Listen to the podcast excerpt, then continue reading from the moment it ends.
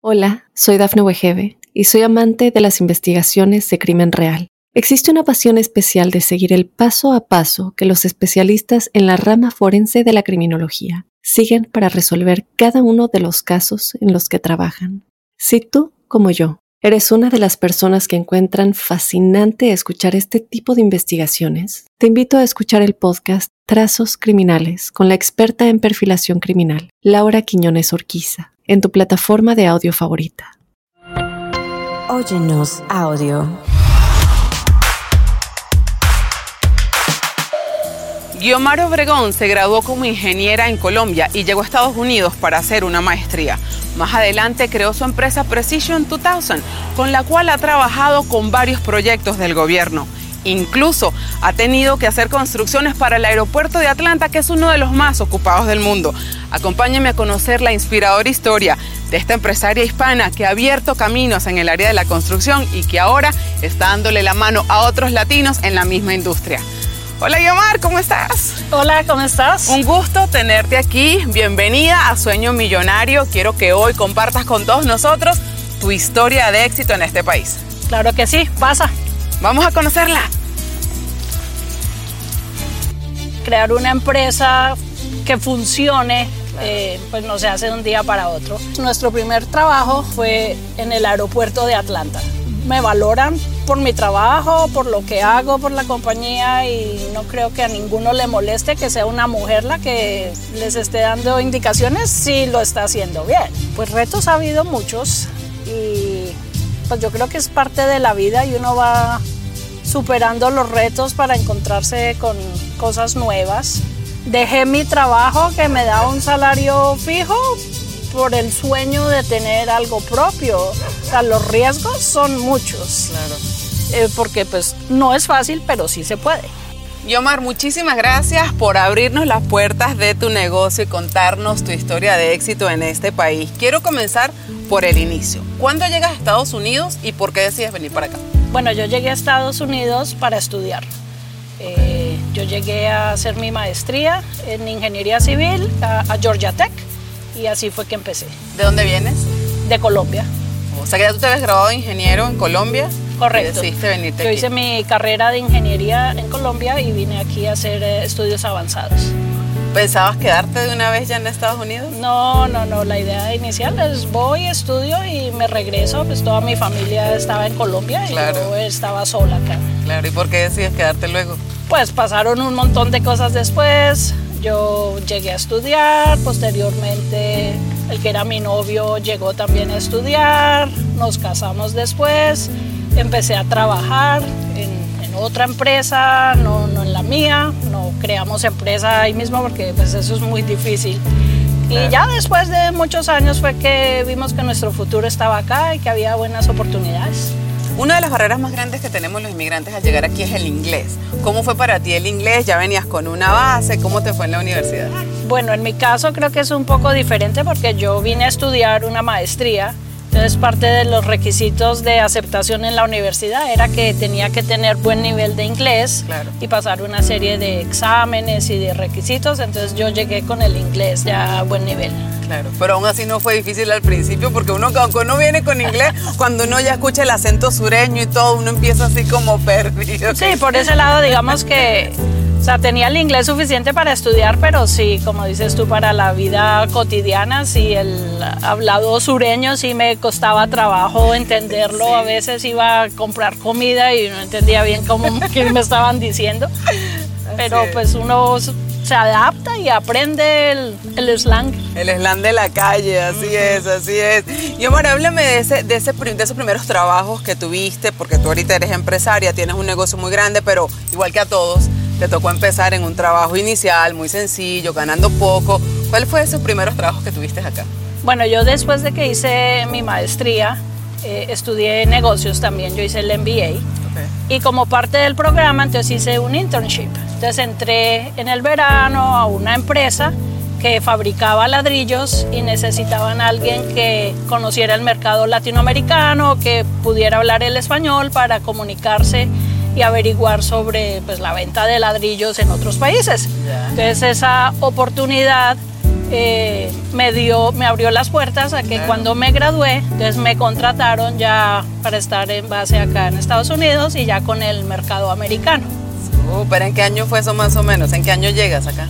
Yo llegué aquí en el 92, hace casi 30 años. Hace casi 30 años. ¿En qué momento de ese recorrido decides ya crear tu propio negocio? Bueno, después de que yo me gradué, fue, yo empecé a trabajar con esta empresa que fabricaba ladrillos y luego otros materiales de construcción. Posteriormente me cambié eh, y trabajaba en el área de finanzas. Me pasé a otra empresa siendo financial analyst y fue tiempo después que con mi esposo tuvimos la idea de crear la empresa de construcción porque pues siendo los dos ingenieros civiles vimos que había muchas oportunidades en construcción y pues dijimos, pues creemos la empresa a ver qué resulta y pues empezamos. O sea, crear una empresa que funcione, eh, pues no se hace de un día para otro. Entonces antes de salir a buscar trabajos, pues queríamos tenerla organizada, tener todos los seguros. Eh, y mi esposo fue el que empezó a pasar propuestas. Pero como no conocíamos a nadie acá, entonces nos metimos con el gobierno que en el gobierno tú pasas la propuesta y si tienes eh, el precio más bajo, te la dan. Es el low bidder. Eh, entonces así fue como empezamos, empezó a pasar propuestas hasta que un día pues nos ganamos una y entonces allá sí nos tocó alistarnos para eh, prepararnos para ese primer trabajo. Y, pero nos dio mucha dificultad conseguir los bonds. cuando uno trabaja con el gobierno necesita el performance y el payment bond, que son como las pólizas de cumplimiento. Okay. Y para eso pues necesitas el respaldo financiero.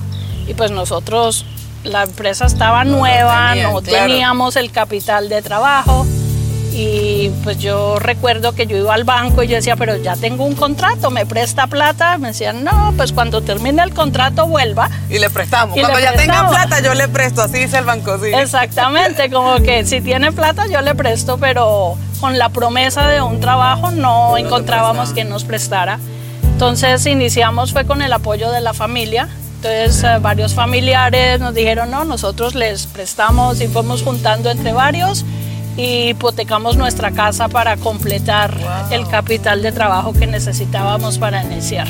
me llama mucho la atención, Guiomar, que menciona que apenas comienzan, porque hay muchísima gente que está en construcción, pero no todo el mundo se le ocurre trabajar con el gobierno. ¿Qué los hace ustedes pensar desde el inicio, de que están apenas comenzando, en que querían eh, tener una de esas, de esas licitaciones del gobierno? ¿Por qué pensaron en el gobierno primero?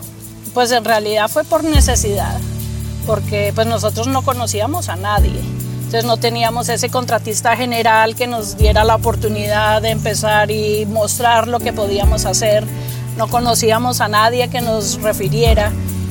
Y cuando trabajas con el gobierno, pues es más transparente y sabes que si tienes una empresa creada, organizada y tú pasas tu propuesta y tienes el mejor valor, pues te la van a dar. Y pues así fue que sucedió. Wow. O sea, desde ese momento que adquieren ese primer contrato, me contabas que ustedes han seguido trabajando siempre con el gobierno, o sea, el gobierno es tu principal cliente. Correcto, nosotros, nuestro primer trabajo eh, fue en el aeropuerto de Atlanta, que es el más ocupado del mundo. Y de ahí pasamos a la ciudad de Atlanta con otro tipo de trabajos en obras públicas y de ahí expandimos a otras ciudades y después eh, iniciamos con el gobierno federal en bases militares, eh, bases aéreas. En ese momento, eh, o digamos, en ese crecimiento del negocio, desde el momento en el que empiezan a tener los contratos del gobierno, ¿crees que el hecho de ser una mujer latina te ha abierto puertas o ha sido para ti un impedimento? Pues en realidad yo creo que nos abrió puertas tener la certificación de minoría. Nosotros nos certificamos inicialmente con la ciudad de Atlanta como hispanos y empresa de mujer. Okay. Y pues la ciudad de Atlanta tenía unos goals que cumplir. Digamos que eso nos daba una ventaja sobre otras empresas, pero pues igual esa ventaja es solo para tener la oportunidad de presentar tu propuesta. Tú igual tienes que ganártela, hacer el trabajo. Mucha gente cree que con la certificación ya te llueve el, El, trabajo, sí. Yo me certifico y eso me cae el dinero así Exacto, por pero, montón. pues, es una oportunidad que te dan para presentar tus eh, propuestas y pues si tienes un valor agregado, pues te dan el trabajo. En realidad yo nunca vi que tuviera dificultades por ser mujer en construcción. Yo creo que es eh, pues por mi historia, yo soy ingeniera civil y cuando yo estudié pues había mucho hombre en la carrera. Entonces para mí pues eso era normal, yo me sentía tranquila trabajando con mucho hombre alrededor y pues sí en todos los, los proyectos, cuando hacían las uh, reuniones pues de del owner, eh, pues, la mayoría eran hombres, pero pues a mí no me molesta eso. Estabas acostumbrada, ya Sí. era parte, ya era parte, ya era parte de tu mundo. Correcto. Y cuando, y cuando vas a las obras ahora y llega ahí Guiomar con su casco y viene una mujer a darnos órdenes a todos nosotros, los constructores o los obreros que están trabajando contigo, ¿cómo se sienten? ¿Cómo haces para, para batir esa barrera que a veces no quieren recibir órdenes de una mujer?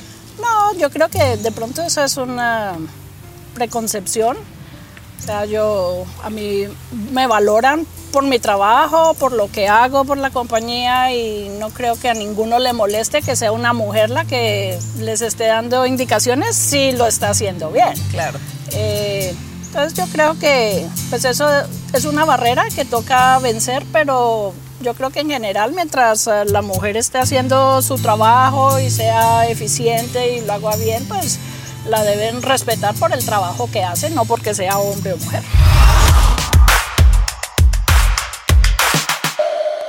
Hola, soy Dafne Wegebe y soy amante de las investigaciones de crimen real. Existe una pasión especial de seguir el paso a paso que los especialistas en la rama forense de la criminología siguen para resolver cada uno de los casos en los que trabajan.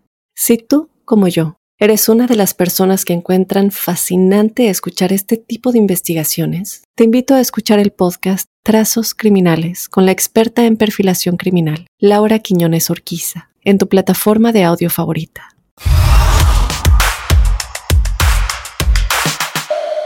Tú tienes una misión grande aquí en Georgia y es ser parte de las fundadoras del Georgia Hispanic Construction Association. Háblanos un poco de la razón por la cual te involucraste en este proyecto. Como dije antes, cuando empezamos nosotros no teníamos como ese network de apoyo, no conocíamos otras empresas como nosotros.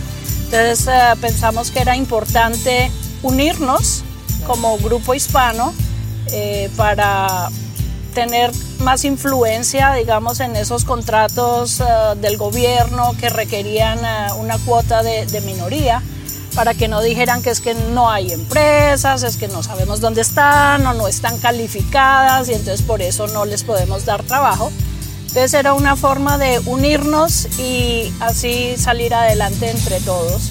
Entonces, pues en la asociación la idea era tener una componente educativa fuerte eh, para que las empresas tengan sus seguros en orden, conozcan todos los requisitos de contratación, eh, hacer ese networking, que conozcan a, a las empresas que contratan, a los contratistas generales, que se acerquen a la asociación y den oportunidades. Y también un poco de hacernos conocer con el gobierno, decir, aquí estamos reunidos y somos muchos y somos fuertes. ¿Con cuántas personas comenzó la asociación? Eh, pues éramos como un grupo de 10 eh, empresarios que nos eh, reunimos y dijimos, toca hacer algo. En esa época, digamos, el, el empujoncito que nos dieron es que la ciudad de Atlanta acababa de sacar una regulación que en el goal de minorías no estaban incluidos los hispanos. Entonces, eh, si eras hispano ya no contabas para esas oportunidades eh, Oh, mira. eh, teniendo la certificación con la ciudad de Atlanta. Entonces nos pareció que eso era injusto y la mejor forma de reclamar y mostrar que era injusto era reunirnos. Unir esfuerzos, claro. Unir esfuerzos y nos reunimos varias veces entonces con la ciudad de Atlanta, mostrarles que sí había muchas empresas hispanas capaces de hacer el trabajo. Claro, yo creo que una de las, de las eh, oportunidades que tenemos es entender cómo funciona el sistema acá y poder ser parte de eso, ¿no? Y es un, un poco lo que queremos enseñar con este programa, que hay muchísimas oportunidades para crecer nuestros negocios, pero que tenemos que estar bien asesorados, unirnos con la gente correcta, ser parte de organizaciones como la Asociación de Constructores, que son los que te van a dar las herramientas para que puedas llegar más lejos. Correcto. ¿Cómo, cómo, cómo has visto tú el impacto o qué resulta, además del resultado de la ciudad de Atlanta, ¿Qué otro impacto has visto tú en la comunidad de constructores? Hay mucho reconocimiento de la labor que hace la asociación y se han acercado muchos contratistas generales que quieren emplear a esos contratistas en sus trabajos, eh, no solo por el goal, sino porque pueden hacer el trabajo. Y en el gobierno también hemos hecho acercamientos con distintas entidades, ya no solo la ciudad de Atlanta, sino Fulton County, Gwinnett, para que también incorporen o tengan en cuenta todos esos contratistas de la asociación. Vamos a hablar un poquito ahora del crecimiento de tu compañía, de Precision 2000, eh, de donde empezamos a donde estamos ahora. ¿Cuál ha sido uno de los proyectos más grandes que te ha tocado trabajar? Con el aeropuerto. Okay. Eh, después de eso, pues la economía cayó y la empresa se, se redujo. Y ahora hace dos años volvimos a crecer y tuvimos otro proyecto grande, eh, un park and ride eh, en el aeropuerto, que pues por épocas de COVID no lo inauguraron hasta creo que este año lo empezaron a usar, pero pues estamos muy orgullosos del trabajo, quedó muy bien y pues servimos a la ciudad de Atlanta. Qué bien. ¿Cuántos empleados tienes ahora? Eh, en este momento tenemos unos 80 empleados. Ya hacia el invierno y la época fría pues disminuye eh, unos 60. Es, va con la, con la estación del frío porque nosotros trabajamos principalmente afuera, en exterior. Claro. Y en el, caso cuando te toca un proyecto así gigante como el del aeropuerto que tienen que hacer el Park and Ride, ¿cuánta gente tienen ahí en la obra? ¿Cuánta gente te toca contratar para hacer un proyecto gigante? Pues en este proyecto del aeropuerto nosotros éramos el contratista general, entonces pues tenemos otros eh, subcontratistas que aportan según eh, su especialidad.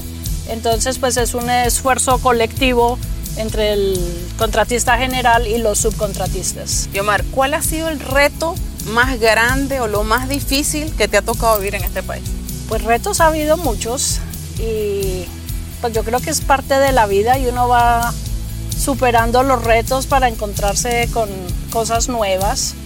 Eh, por mucho tiempo pues ha sido el, el, acceso a capital, porque pues una empresa para crecer pues necesita fondos y es, es, bien difícil. Yo pienso que las empresas de minoría siempre estamos más limitadas que otras en, el acceso a capital, a préstamos, a líneas de crédito.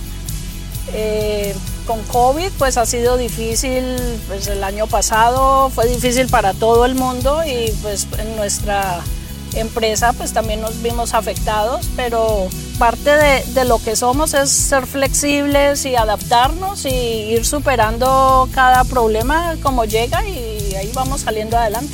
Y a nivel personal como inmigrante, ¿qué ha sido lo más difícil que te ha tocado vivir?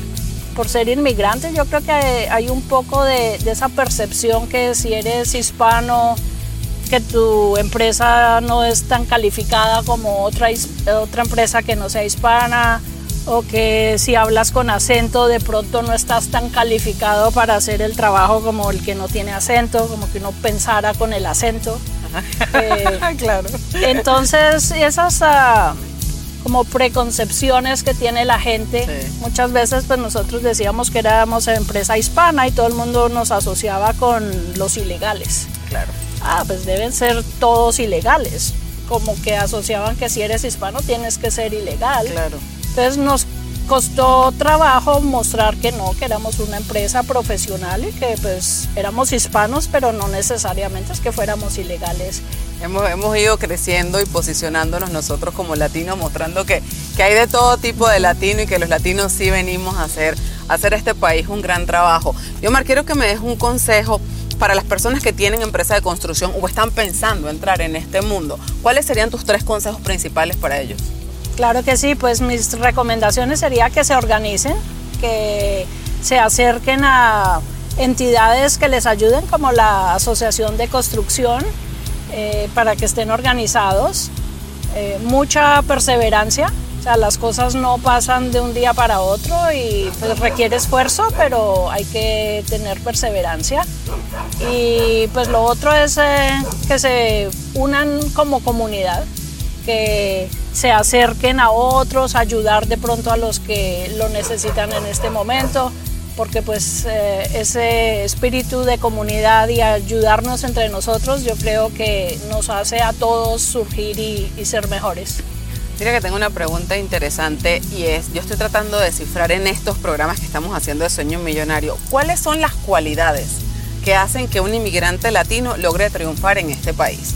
Te quiero que me digas qué cualidades tiene Guiomar que te han permitido a ti llegar al lugar donde estás y que a lo mejor otra persona que esté viendo el programa dice, bueno, ¿en qué cualidades tengo que trabajar o qué, qué cualidades debo tener para yo también triunfar en este país? ¿Cuáles crees que han sido las cualidades principales en tu persona para llegar a donde estás ahorita? Pues como cualidades yo diría el profesionalismo, hacer las cosas bien, eh, la perseverancia, eh, el sentido de comunidad o de pronto de empatía hacia los demás, entender a las otras personas eh, y pues la familia, apoyarse siempre en la familia, una mezcla de todo eso. Buenísimo.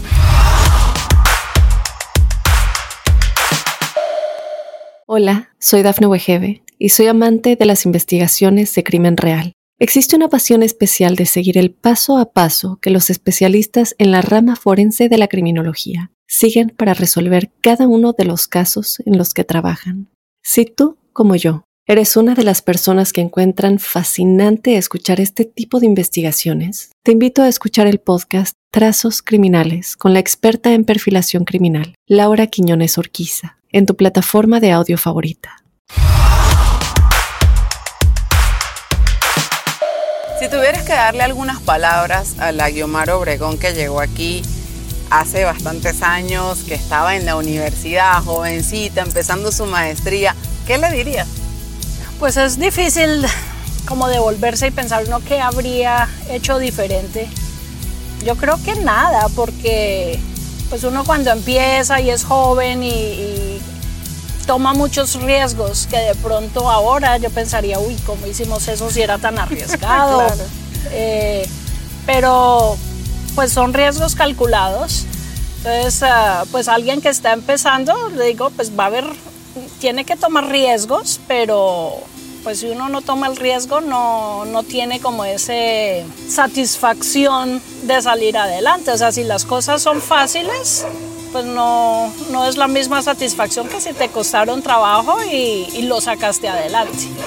¿Crees que fuiste una persona arriesgada en el camino, en tus años acá? Ah, sí, yo, yo pienso que fui muy arriesgada.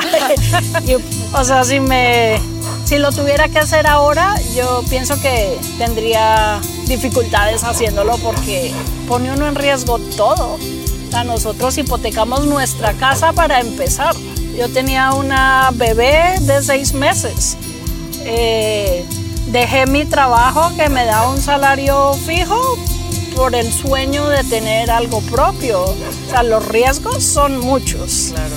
Pero pues asimismo creamos una empresa de la nada y ahora es exitosa y reconocida. Entonces pues esa es la satisfacción de que valió la pena. Claro. ¿Crees que, que, el, que el poderse enfrentar a esos riesgos es parte de lo que puede hacer que tu historia llegue hasta donde estamos ahora?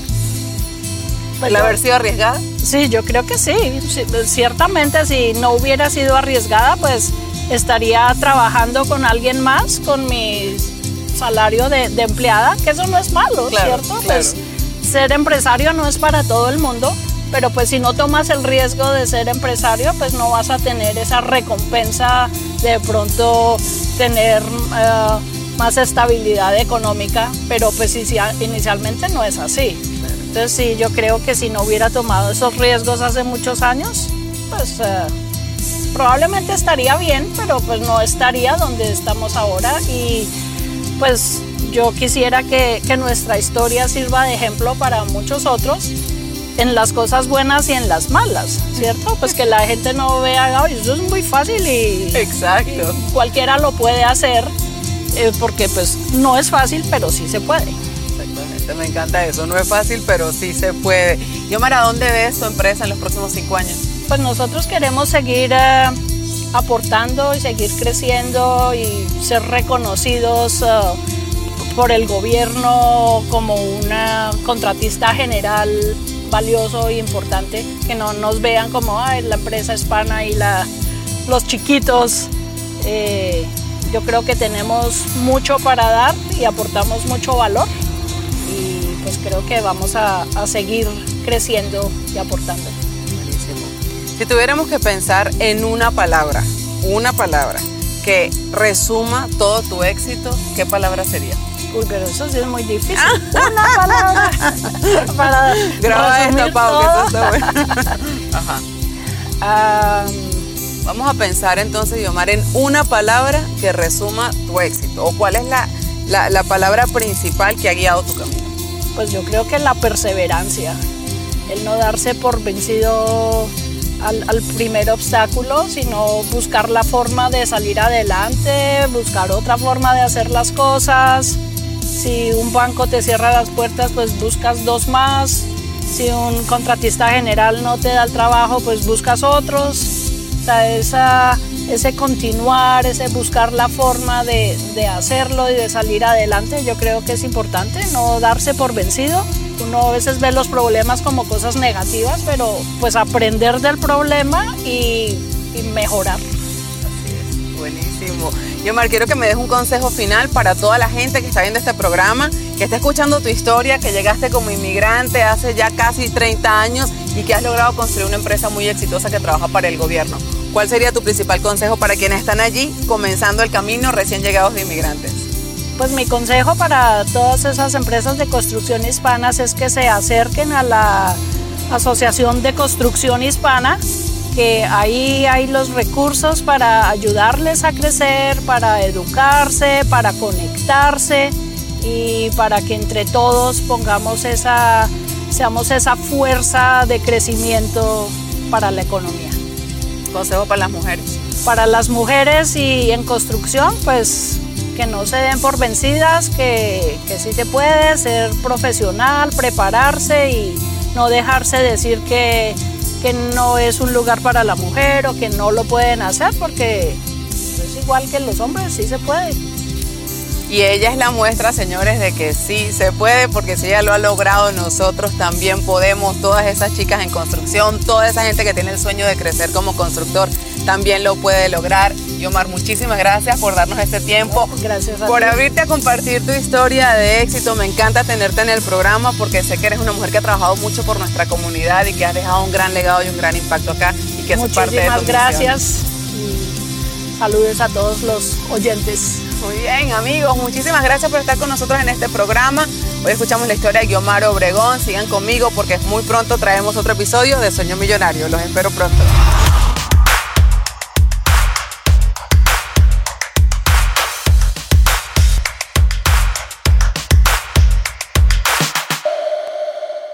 Hola, soy Dafne Wegebe y soy amante de las investigaciones de crimen real. Existe una pasión especial de seguir el paso a paso que los especialistas en la rama forense de la criminología siguen para resolver cada uno de los casos en los que trabajan. Si tú, como yo, eres una de las personas que encuentran fascinante escuchar este tipo de investigaciones, te invito a escuchar el podcast Trazos Criminales con la experta en perfilación criminal, Laura Quiñones Orquiza en tu plataforma de audio favorita.